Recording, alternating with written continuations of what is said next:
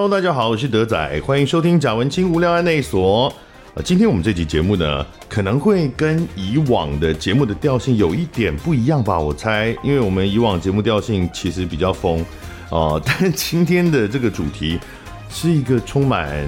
情怀的一个主题，它是一个募资的专案，然后我就觉得哇。呃，心中充满着回忆的画面，我想说啊，这个应该要来聊一下，所以就邀请这个募资专案，它是一个纪录片，叫做《南方即墨铁道》。我们今天邀请导演肖菊珍导演到节目里面来。你好，德仔，你好，各位朋友，大家好。呃，《南方即墨铁道》它是讲南回铁路的一部纪录片，嗯，是肖菊珍导演。我们先。简单介绍一下，他也是一位金奖导演，曾经拿过两次的金马奖最佳纪录片，哦，分别是《红叶传奇》跟《银簪子》，然后其他的一大堆奖，金穗奖各种影展我们就不提，真的是足凡不及备载。然后呢，呃，您现在是清华大学的教授吗？嗯，是，然后。在纪录片的推广上面也做过很多很多事情啊，在台湾啊，当然当过很多次的这个影展啊，或者是什么呃金马奖的评审啊，等等等，在台湾的纪录片的领域，应该是啊非常具有地位跟影响力的大头目，资深了一点点而已。其实还好，我们年纪没有差很多，不要这样，你这样这样就讲我自己。相对于现在已经人才辈出了很多年轻导演出来了嘛。是，您是一九九九年跟两千年的时候拿到金马奖最佳纪录片的。对，其实纪录片在台湾呢、啊，我觉得近几年有比较起来的趋势，就为大众所接受的趋势。我记得我小的时候完全不会考虑纪录片的，你觉得它是一个学术领域的东西，它不是，就感觉不是一个我看了之后会觉得呃好看。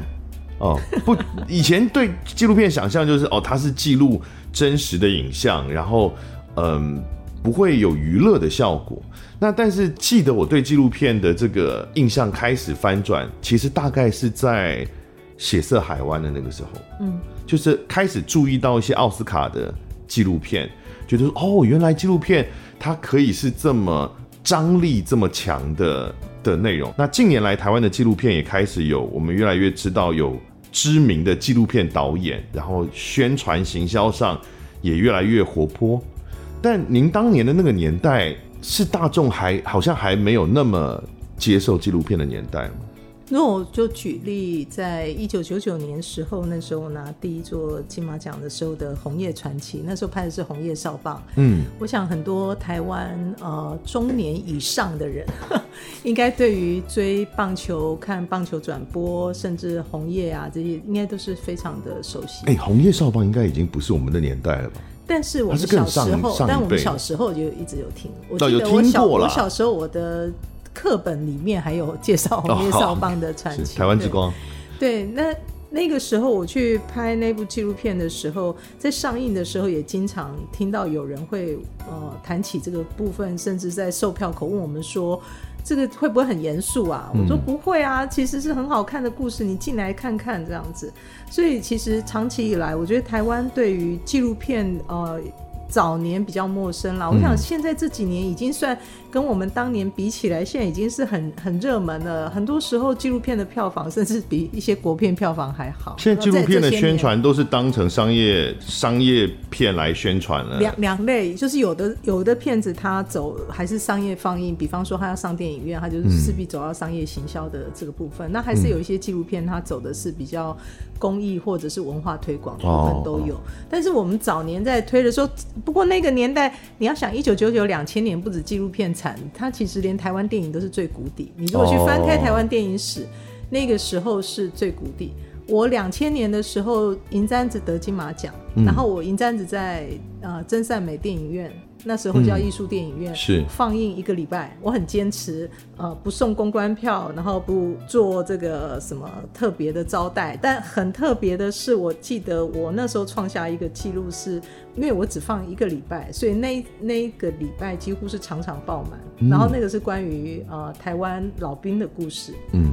那那一场很特别，后来还电影院主动跟我说：“导演，你可不可以不要下？你可不可以再多一个礼拜？”结果那一次，《银簪子》在真善美戏院单厅哦哦的放映的一个票房，竟然是那一个年度台北市票房国片票房的第三名啊！这不不只是纪录片。所有国片票房，所以后来第一名是那那一年是哪哪些电影啊？你可以查一下那个两两千年，我记得那时候那个朱延平导演，我跟他很熟，哦、他到年底的时候打电话给我说：“橘子啊，你这个你纪录片啊跑到我们电影前面了，亲门踏户。”所以其实我觉得很多人对纪录片的一些刻板印象，可能来自呃，我想有一个很重要的因素，是因为台湾其实到一九八八七年那时候才解严嘛，嗯。所以在戒严时期里面，你不要说你能不能去做呃纪录片，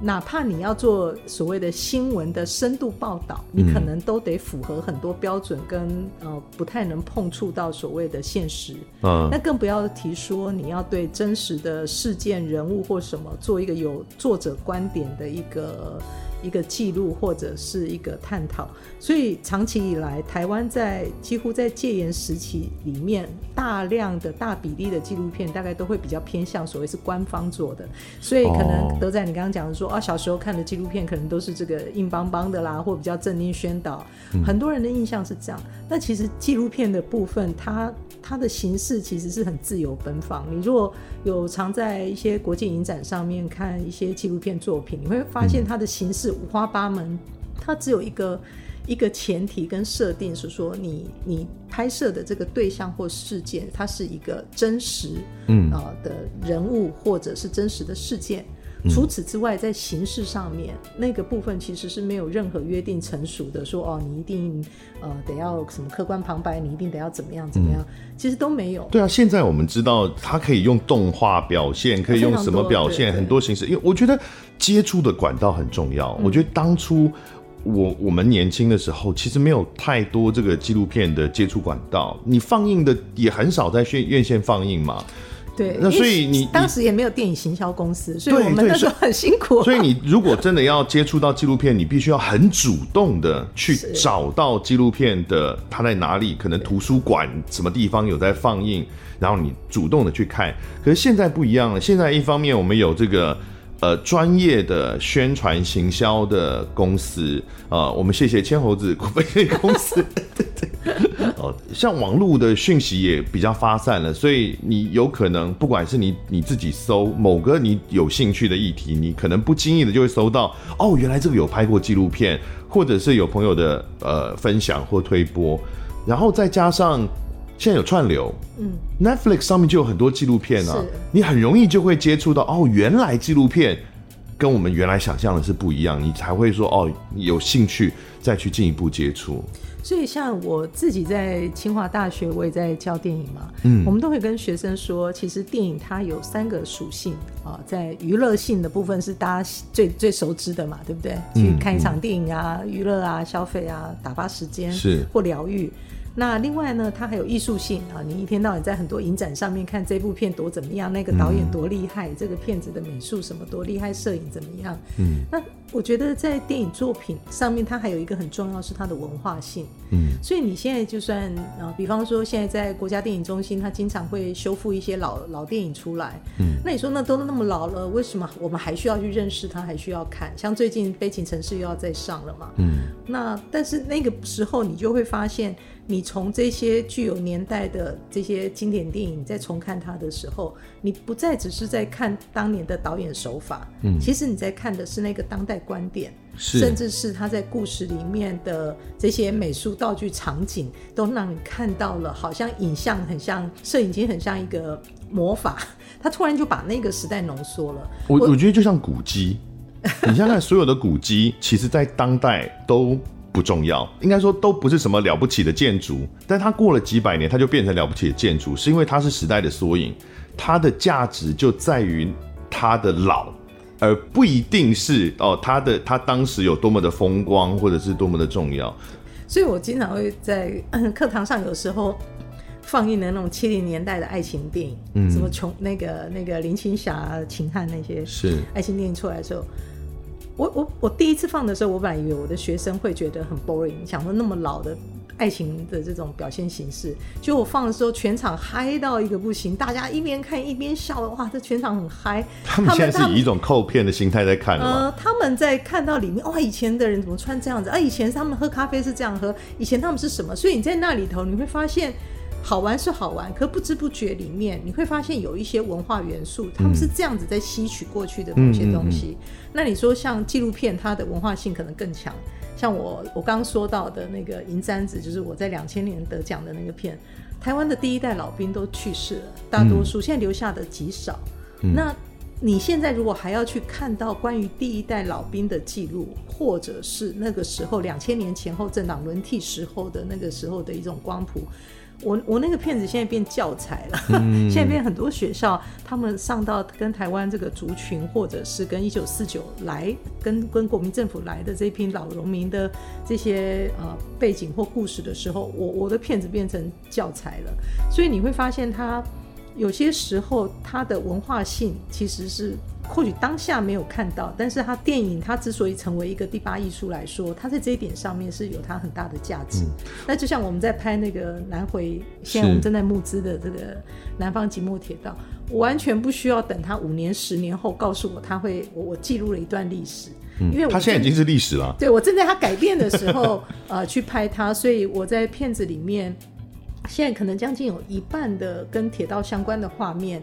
你已经在现场看不到了，说非常多的车站全部都改了，嗯，然后整个铁道沿线原始的铁道地景已经没有了，因为全部都插上很多满满的电线杆。嗯、那呃，大家小时候，我们小时候还坐过那种蓝皮普快车、复兴号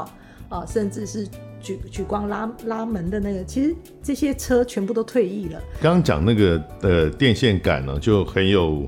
啊，很有感触，因为我有一个旅游 YouTube 频道，叫做贾文庆比你爱台湾，他就是以乡镇区为单位去拍台湾的各个地方。然后我们在拍那个多良的多良火车站的时候，我们去的时候已经是电气化之后。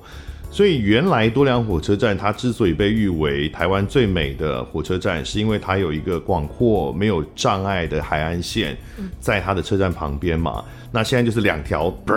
很大的电线呃通过，可是这个，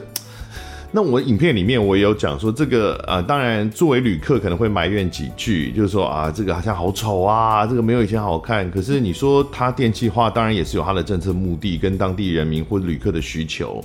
那你说这个怎么办？它可能就是一个历史的必然，那就就这样了。但是这时候就是文化工作者能做的事。嗯，我可不可以在他改变之前，嗯，我可不可以在他改变的时候，我可不可以留下一些东西？是。那留下来的这个东西，或许就让未来，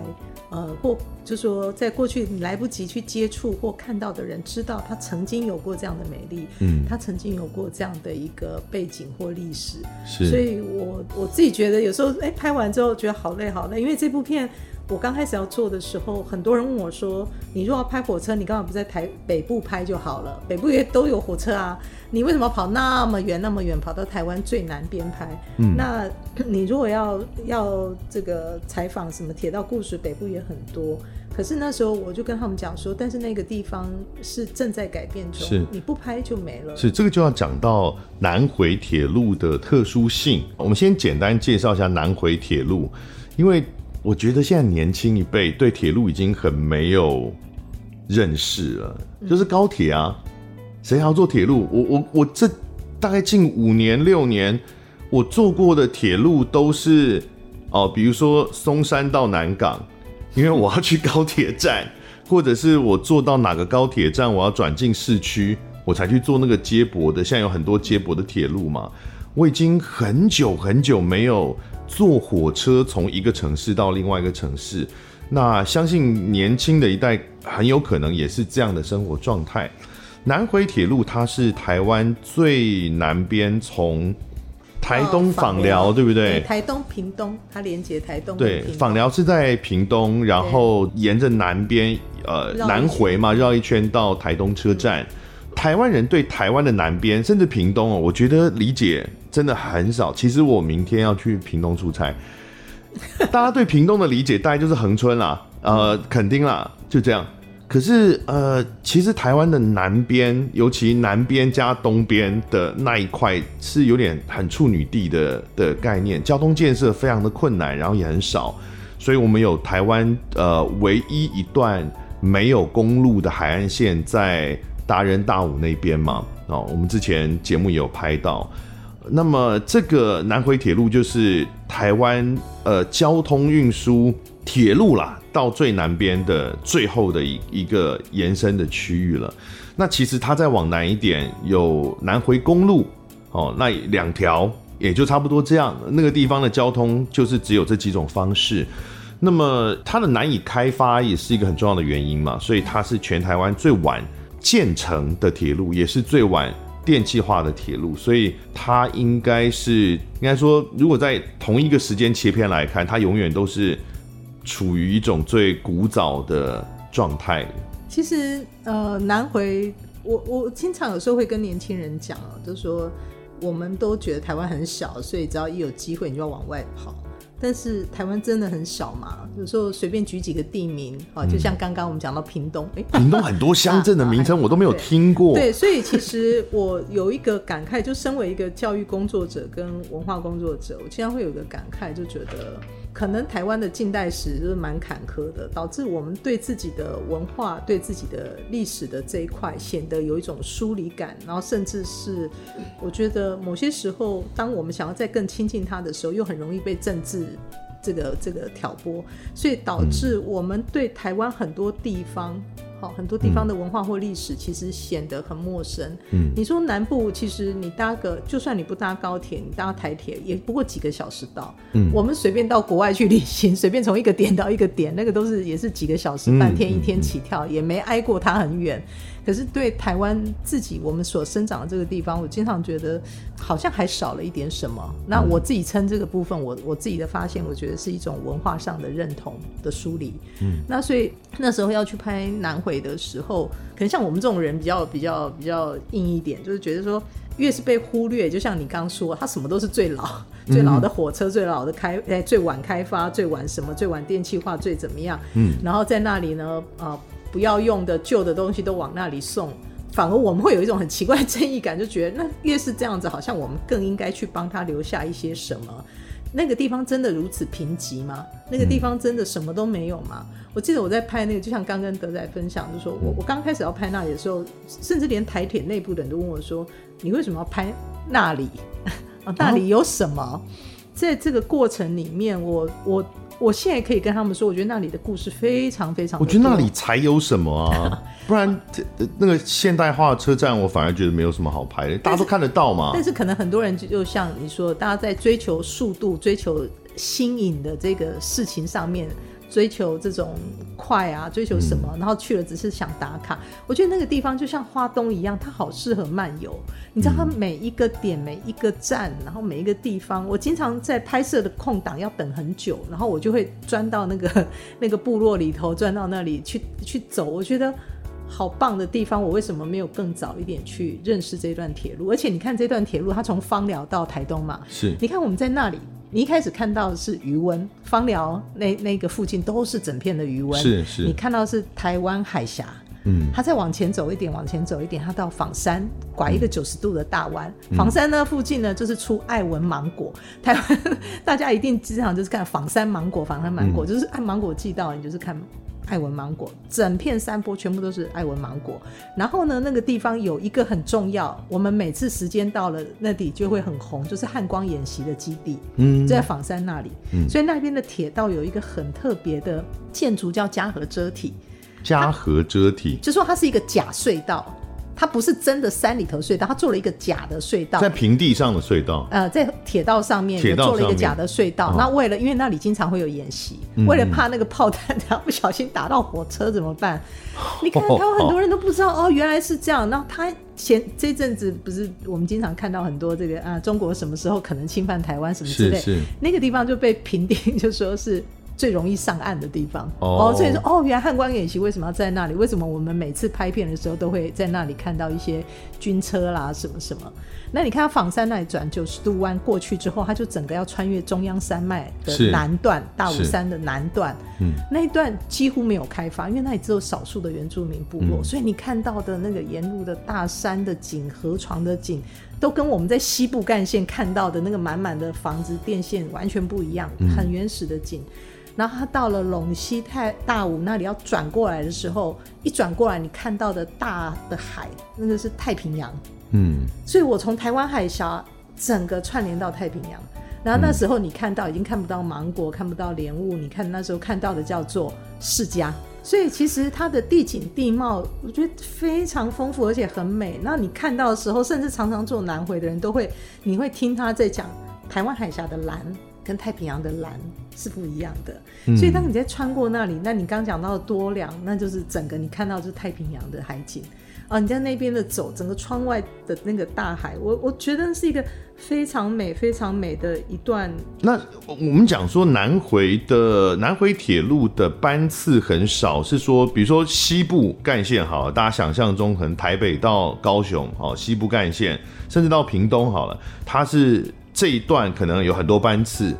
然后也许东部干线也有很多班次，但是就是。南回的这一段班次比较少嘛？因为它的人口少啊，你你其实去看他们的人口结构，因为在那个地方。呃，在山区里面都是以原住民部落比较多，嗯，那那边的土地也比较贫瘠一点，所以它不是能够种太多什么经济作物。那那里交通很不方便，所以相对的也没人去什么开发这些商业的一个场域。就像我们在我们在拍摄的时候，为什么叫即墨铁道？就是我那时候在拍的时候，很多时候。其实车上人都做不到三分之一的人很少，哦，可是人很少，你不能说人少我就不需要给他这个通道，因为环岛铁路这个概念是很重要。台湾就是一个岛国嘛，嗯，那你就这么小，你那里就断掉了一节。我们光想到在呃居民的交通运输，当你真的需要的时候，从台东到。屏东，你你不可能还要绕这么大一圈。欸、那你说你可以，高雄人、屏东人不会想要去台东玩什么之类的吗？为什么？所以，但是问题是那个时候因为建不成啊，因为它新建难度很高啊。哦哦。因为你你我们在拍摄的时候，我们发现他从一九四七年，其实国民政府来，他就开始规划南回铁路的新建。可是他为什么一直到民国六十九年，他才开始动工？他规划了快二十年，然后。整个规划图翻掉了十来次，就是因为它的难度太高。是一九四七年、一九五八年、一九六三年、一九六八年、一九七六年都不断的在勘察。你看，光是勘察就已经二十几年了。对，因为那个地方台湾，你要想，我们其实国民政府是四五年的时候那时候过来，其实我们过去没有建立那个地质探勘的资料，嗯，所以他们在新建这个铁路南的时候是，是他们还要一边探勘。然后一边画路线，嗯，然后甚至施工的时候一边打，才发现哇是页岩，哇是砂岩。他们曾经还有一段打到金轮隧道的时候，你知道多夸张？打下去之后发现不能挖下去，为什么？因为那个地方根本就是有温泉水脉通过。哦，哇，你一打你会觉得哇温泉很好，但是很多时候我们在泡汤的时候是它有冷水进来，所以你觉得温度很好。你看看那个温泉的原水，哦，那很烫的，那个其实非常非常烫的那个，就后来。包承包商还跑掉了，他们没有办法施工。嗯，然后他们我们还访访问到那个隧道的工人，嗯，他们甚至说他们在在新建在挖在工作的时候，都男生都只穿一条内裤进去，然后那个工头还要拿冷水一直往他们身上冲，他们才有办法这样施工。所以你要去想说，在民国六十九年七十年的时候，在那个时候做要要完成南回铁路其实很难。其实我不知道德仔知不知道台湾的。环岛铁路系统其实，在日日治时代就已经打下了大多数的基础。是是，它只有两个地方是漏掉的，一个是北回，一个就是南回。嗯、为什么、嗯？因为最难打，是工程没办法克服。南回铁路总长九十八点二公里，有三十六座隧道。然后呢，我们刚刚提到嘛，一九四七年开始规划，然后到了一九八零年，民国六十九年才。才动工，搞了 三十几年才动工，然后呢，一直到全线完工通车是一九九一年才全线完工通车，这个讲的不是电气化哦，这个讲的是以前旧的那个蓝皮火车的版本哦。一九九一年，民国八十年，我都已经十四岁，我都国中了耶。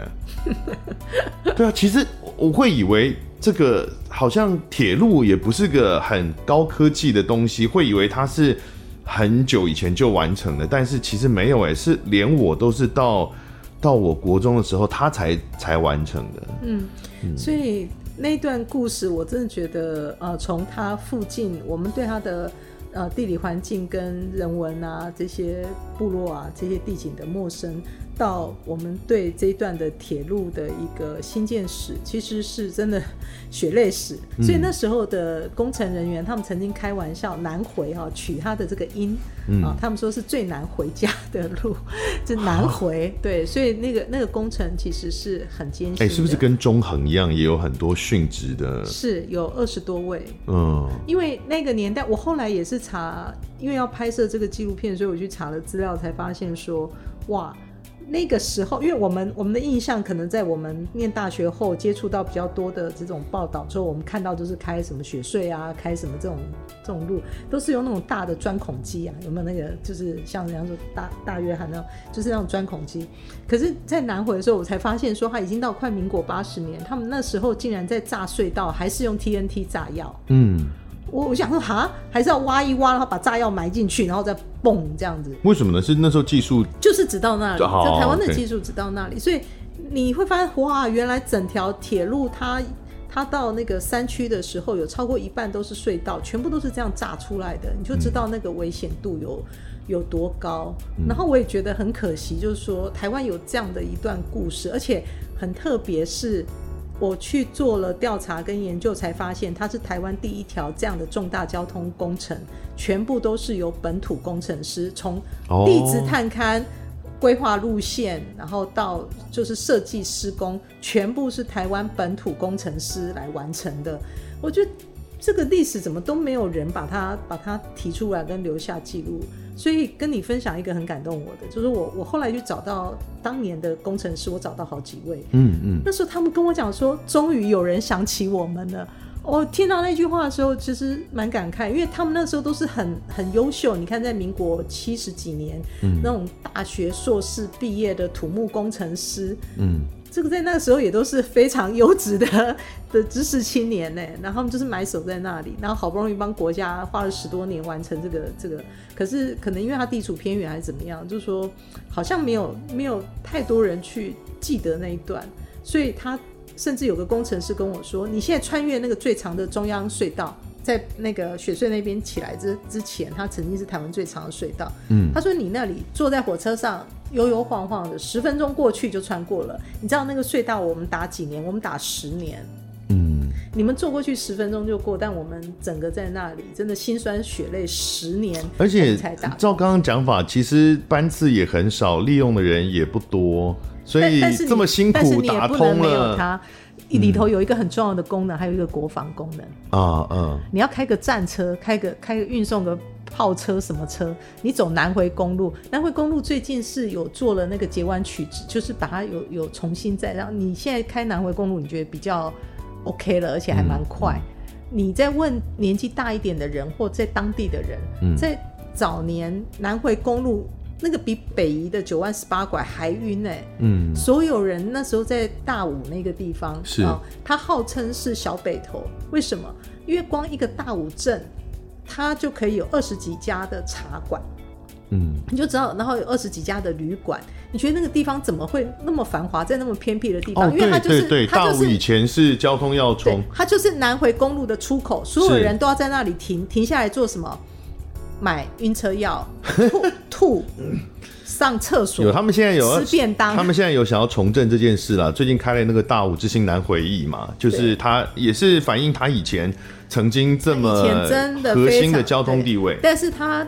火车起来之后，大家就不停那里了，因为我们终于可以不用吐了，我们终于可以不用坐火车坐到坐到哎、坐哎、欸、开车坐公路那个国光号坐那么惨烈啊，大家吐得一塌糊涂了。所以我想那边有太多的真的是属于也是台湾历史很重要的一环，可是大家都忽略掉，都没有去去关注它，我觉得好可惜。所以我嗯，这一次真的去拍这段故事的时候，我我觉得丰富的不得了。嗯，呃，不要说文化记录少，我连去查所谓学术论文，发现对那边研究的论文都很少。为什么？为什么大家都？可是南回铁路其实是一个名声很响亮，是名声很响亮，而且我印象中就是大家都会说，如果做。呃，南回的话一定要白天做嘛，你才能看到漂亮的景色，说多美又多美。我印象中是一个名声很响亮的一个一个地方啊，为什么这么没有人疼？是怎么回事？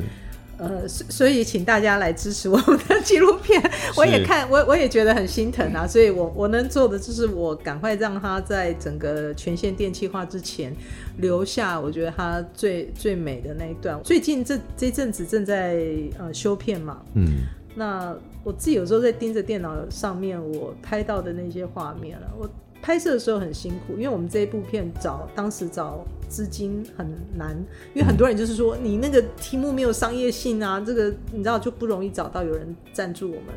所以那时候我完全是咬紧牙关，是自己就自己投入就就拍，然后有一些朋友他愿意支持，然后赞助，所以我们就呃一路负债就一路拍到现在。可是当我在看到那些画面的时候，我我觉得自己做了一件很值得的事，然后我也很谢谢在这五年 五年多过程里面，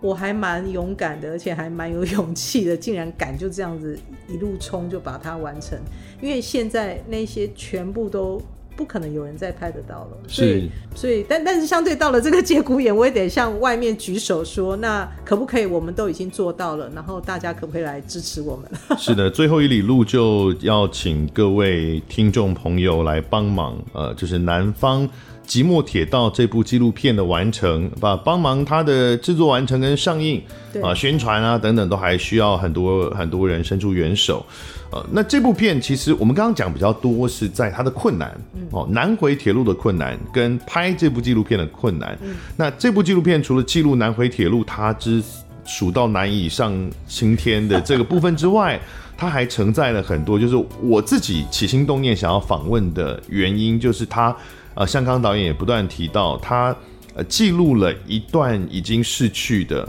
许多已经逝去的画面跟逝去的。生命记忆，它是那种普快，我年轻一代的听众一定不知道了啦，没有机会坐到那样的火车，那种蓝所谓的蓝皮普快，以前窗户是可以打开的，然后它，它嗯，它的那个窗户有一个，所有人都有那种印象很深刻，它有两两只手伸出来，你要往它两很很重往上拉。我很甚至有人他那个卡的没卡紧的时候，你头往外看的时候，他掉下来还会砸到你的头。那个小朋友的时候要拉那个窗户很重，因为它是它是呃从下往上开，它不是左右开的，也不是像有些推一下就有一个空间那种，它不是像导演刚刚讲，它是要往把整片玻璃往往上，往上扛的，而且那个玻璃很厚，所以非常重。我印象很深刻，就是那时候对于铁路的一个坐火车的一个回忆，就是可能是手，可能是头。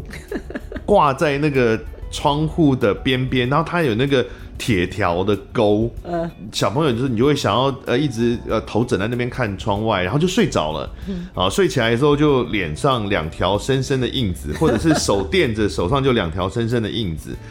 然后那时候坐火车的感受是跟外界很有关系的，跟火车外的景象，呃，或是空间是很有关系的。但是现在坐，不管是高铁还是你说普悠玛、自强号，这个感觉已经很淡了。我其实在这个纪录片里头，我们刚刚前面谈到很多是关于呃工程啊，跟它地理环境上面的难嘛。嗯，那其实另外一个吸引我去记录这一段是，是我我最早开始想拍这个题材，不是一开始就锁定南回。我最早的时候，我其实想。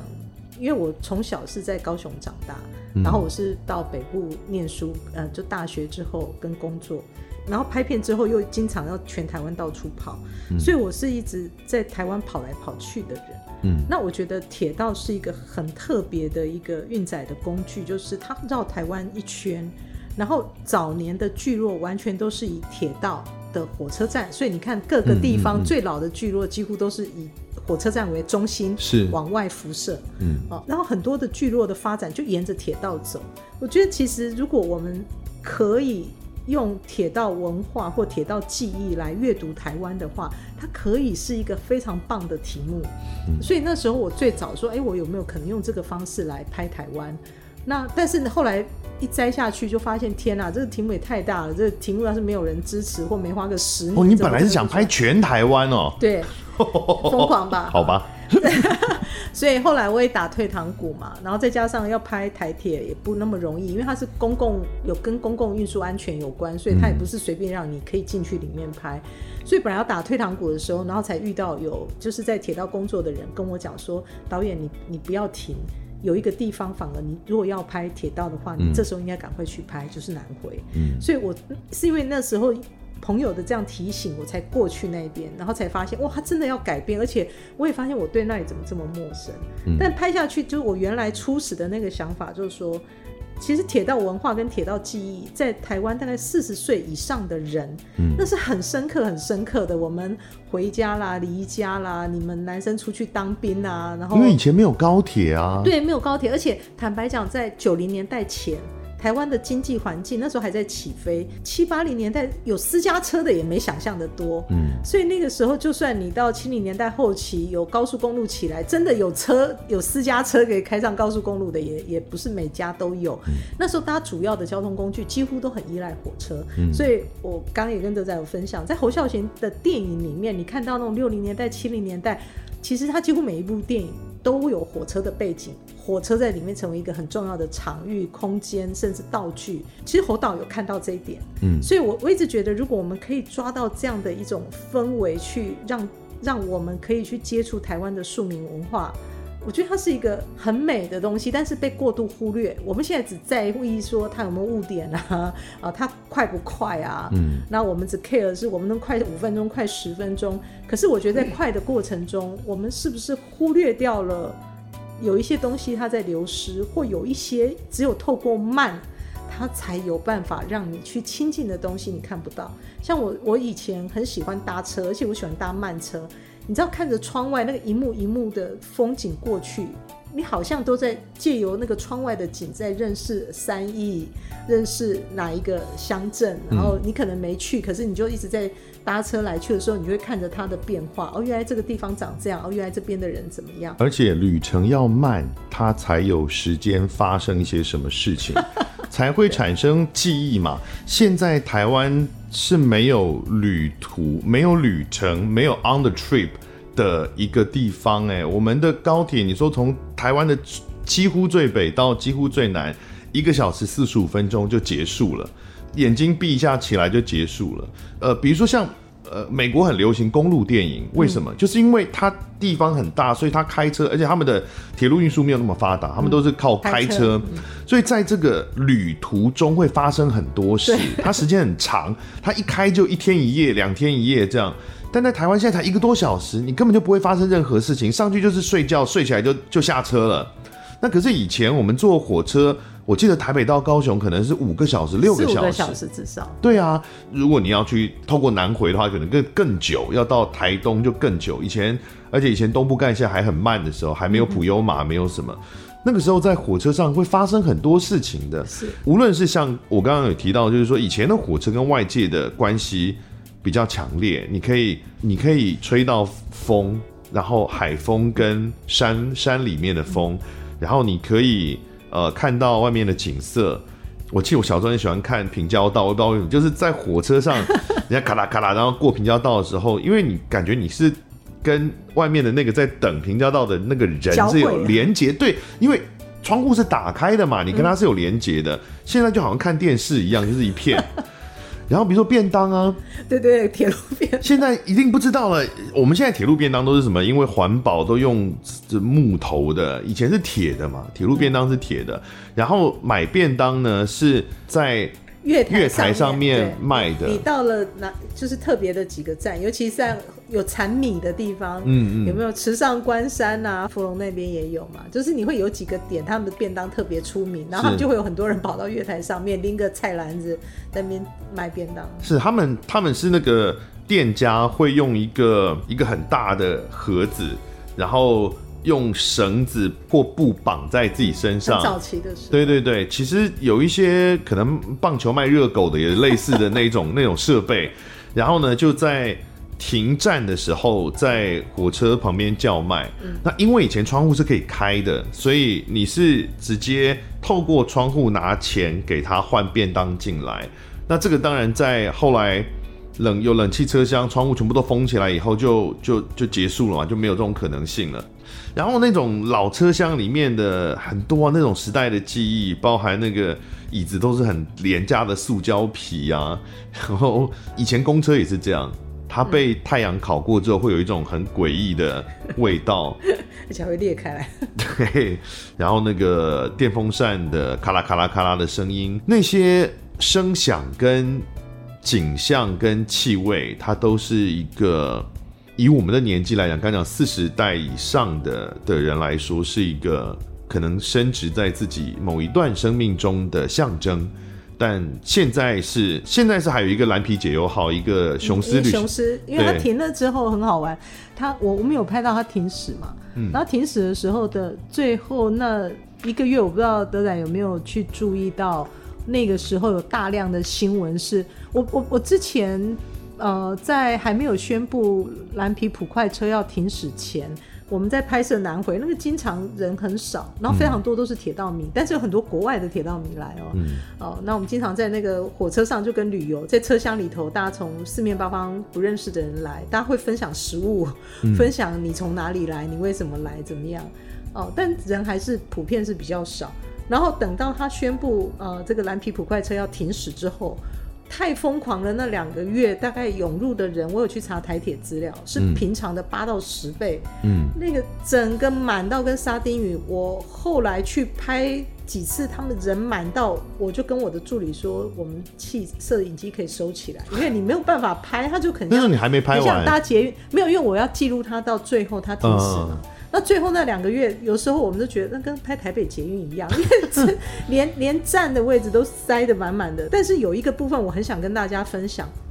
那时候给我一个启发，因为说哪来这么多人，甚至还有那种携老扶幼三代的，还有我遇到一次最最多是四代，就是他他的最老的那种阿祖是坐在轮椅上，然后那个小孩还是一个幼幼幼稚园的那种四代，一一家人带六七个人这样四代的来。我非常惊讶，我跑去跟他们聊天，所以他说：“哇，你们为什么会要来坐这样的火车？因为其实对老人家这也不不舒服嘛，哦、那个又轮要坐轮椅。然后他们就说，因为阿阿昼跟那个阿公都是很喜欢火车，然后爸爸也说他小时候都也被他们带着去坐火车，所以他现在也要让他的孩子在这个停驶之前可以来。他们在上车的时候，你就观察那个满满的人，然后每个人在车上，好有趣的一个现象，大家都在讲。”我年轻时候的故事，嗯，就像你刚会讲你你念书的时候怎么样怎么样，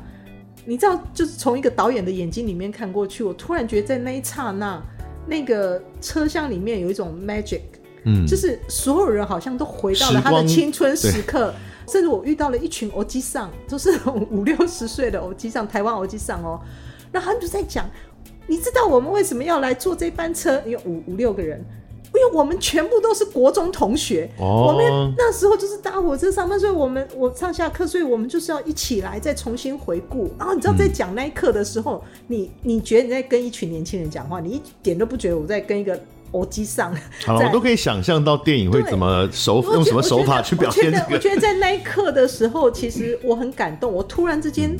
理解一件事，就是说，所以我一直在讲，我不是在拍火车，我也不是在。像铁道迷，就是捕捉哪一个车型、哪一种车头。我在拍的是台湾的共同记忆。嗯、我们我们透过一个铁道文化，为什么它可以那么接近庶民生活？我在拍的其实就是这个。嗯、他们在那个铁道上突然之间共同记忆就涌上来了。嗯、我觉得那个部分其实。他们也不认识我们，他只看到我们有人在拍，然后就一堆人看着我们就很嗨，就是说，Hello，Hello，就在镜头前面，自以为开始讲故事，就是我跟你讲我们以前怎样怎样，是没错，就是这样，你一定要拍进去啊，什么什么之类的。所以那个部分让我很感动，而且那个部分不是什么铁道迷追火车，因为所有人都在。他们都企图不是要来跟蓝皮车说再见。我后来的一个一个说法是，我觉得他们都要来这趟车上面跟他们过去的青春 say hello。嗯，我觉得那一点是让我在拍到最后的时候，我觉得我自己很被触动，而且我突然觉得台湾真的没有去重拾这样的一个集体记忆，是一件在文化认同上面很可惜的事。嗯，是。那当然，大家除了看这个《南方寂寞铁道》这部纪录片之外，我们刚刚提到，其实我之前就有听说过那个蓝皮解忧号啦，我就。但这次准备访问的时候，有特别认真的查一下他的那个资料哦。现在二零二三年还有在在行驶。对对，刚刚忘记讲，因为因为他后来就是因为太受欢迎，所以台铁真的把三六七三六七二这个蓝皮普快车停驶之后，嗯、一堆人写信去台铁抗议，嗯、然后就写信说，你为什么要让他停？你就算把它当文化列车也可以，你为什么怎么怎么停？哦，但是后来因为车厢考量跟行车安全考量，所以。后来就是转型变成说，他们就好像跟雄狮旅行社合作，就变成雄狮把它变成像所谓的类似真的是观光列车的方式，是但是它那个车厢也做了一些，反正就把它更新啊，旧把它稍微，嗯、我觉得要去体验的话，还是可以去搭一下那个车去体验。嗯，但是我们说的，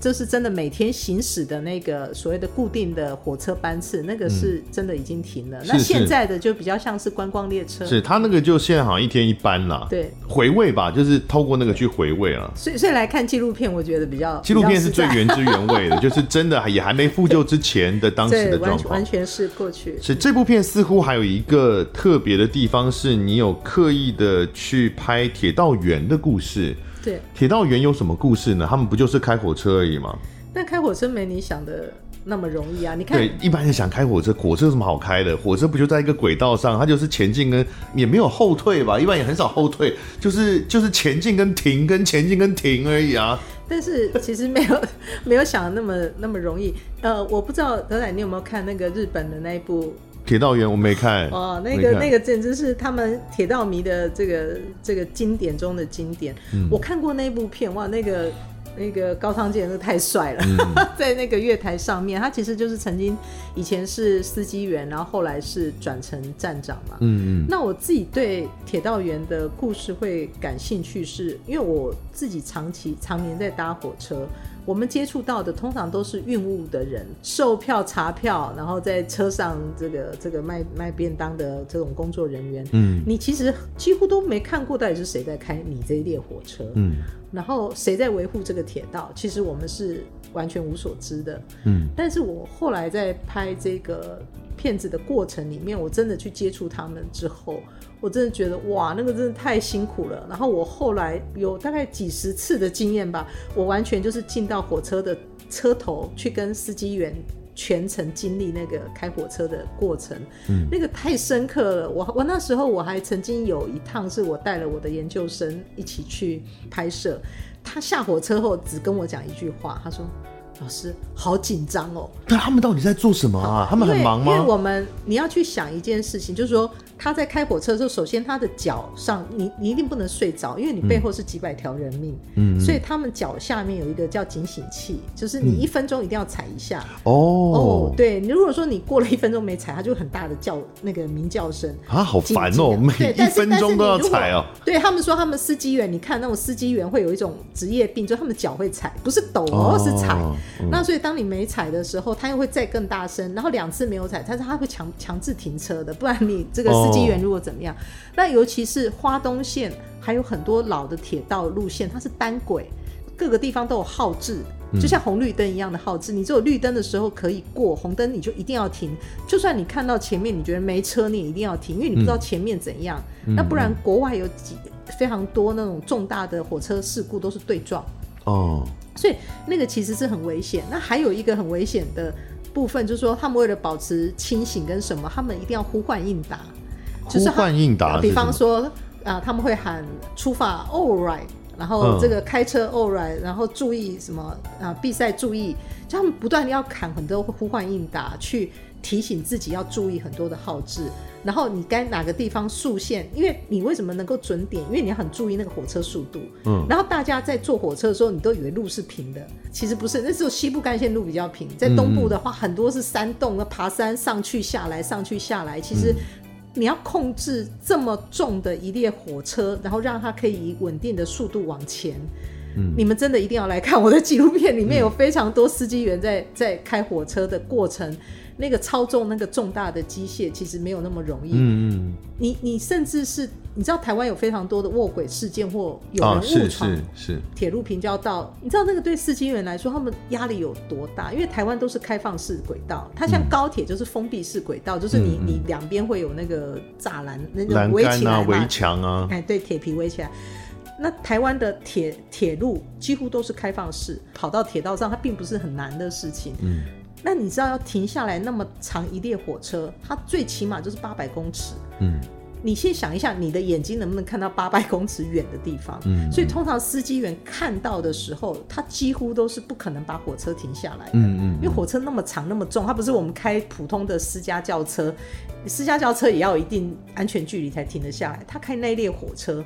他如果刹得太急，那火车会出轨，后面车厢会出轨，所以那个技术面真的很难。然后我听到他们有很多那种火车事故，火车什么，第一个阵亡的就是司机员，嗯，因为他们在最前面，但他刹不住，或是有人那种车子过平交道，你知道卡在中间，卡在中间，嗯，他撞的时候几乎都是火车司机员就是殉职。所以那个部分我们听到他们讲好多这种故事。那在花东又经常会撞到牛，撞到狗，啊，撞到什么的。甚至还有鸟飞过来撞火车，嗯，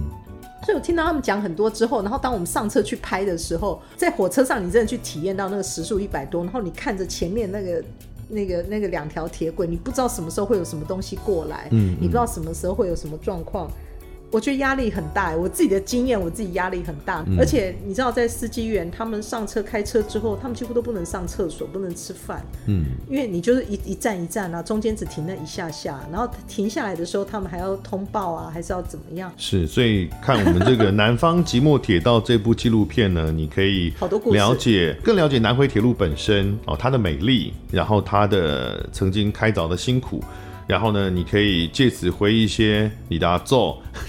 坐火车的记忆哦，留下最后的那一段身影。然后还有刚刚讲到，就是了解我们都不晓得铁道员他们他们工作的状况跟这些辛苦的故事。好，那目前这个募资是正在火热的进行中哦，呃，是听说是有可能会延长一点时间，是不是？呃，我们目前是我们我们拍摄的时候资金就不足嘛，所以都是靠我。这个到处去去募资啊，或者是朋友的帮忙，那所以我们现在其实，在后置的经费上面是还有缺口，然后还有就是发行发行上映，因为你要让呃这个这个电影要在这么多戏院同时上映，其实都需要有一些发行上映的经费。嗯，那所以我们就发起在啊贝壳放大就有做一个群众募资。那现在我们的第一阶段有达标了，嗯、终于，那第一阶段达标就是我们的后置经费可以有着落了。嗯、那接下来就是要迈向第二阶段，就是希望可以发行上映的经费可以募到。那如果能够在三月中之前顺利募到的话，我就希望这部片可以在四月、五月的时候可以。呃，跟大家分享这个属于大家的铁道故事，属于岛屿记忆的铁道故事。第一阶段木雕是电影可以做出来，对哦，但是第二阶段要募到大家才看得到。对呀、啊，才能上映嘛，才能才有才能。然后我一定要邀邀你一起来看，打破你对纪纪录片的这个。我没有，我没有，我说的是以很久很久以前的事情，好不好？那我要让你我仿很多纪录片，对 对，我要让你更爱纪录片。是啊，大家去支持一下。当然最基本，因为它是一部纪录片，它是电影嘛，所以呃最基础就是等于预购电影票的概念啊。对啊，对。那然后，如果你愿意再多支持一些、嗯、哦，当然我们也制作了很多回馈品啊，什么 T 恤啊、嗯、包包啊，还有那个南回那个现在你已经看不到的那个大景的那些限量大卡，那个、嗯嗯、呃，如果你是喜欢火车的人，你不要错过，真的是是，所以大家可以到这个呃南方即墨铁道的募资网页上面去看一下哦，了解一下这整个故事，然后看看挑选一下有没有适合你的方案。伸出援手，然后呃，看看这个纪录片。未来有机会、有时间，也可以自己到南回去看一下这一段被誉为台湾最美的铁路景观。好的，今天谢谢辛苦的萧菊珍导演，然后希望募资顺利。谢谢，希望邀请大家一起，我们一起上这个时光列车，我们一起为台湾留下记录。谢谢拜拜，拜拜。感谢收听贾文清无料案内所。欢迎到脸书粉丝专业贾文清德仔留下你对节目的感想哦，下次见。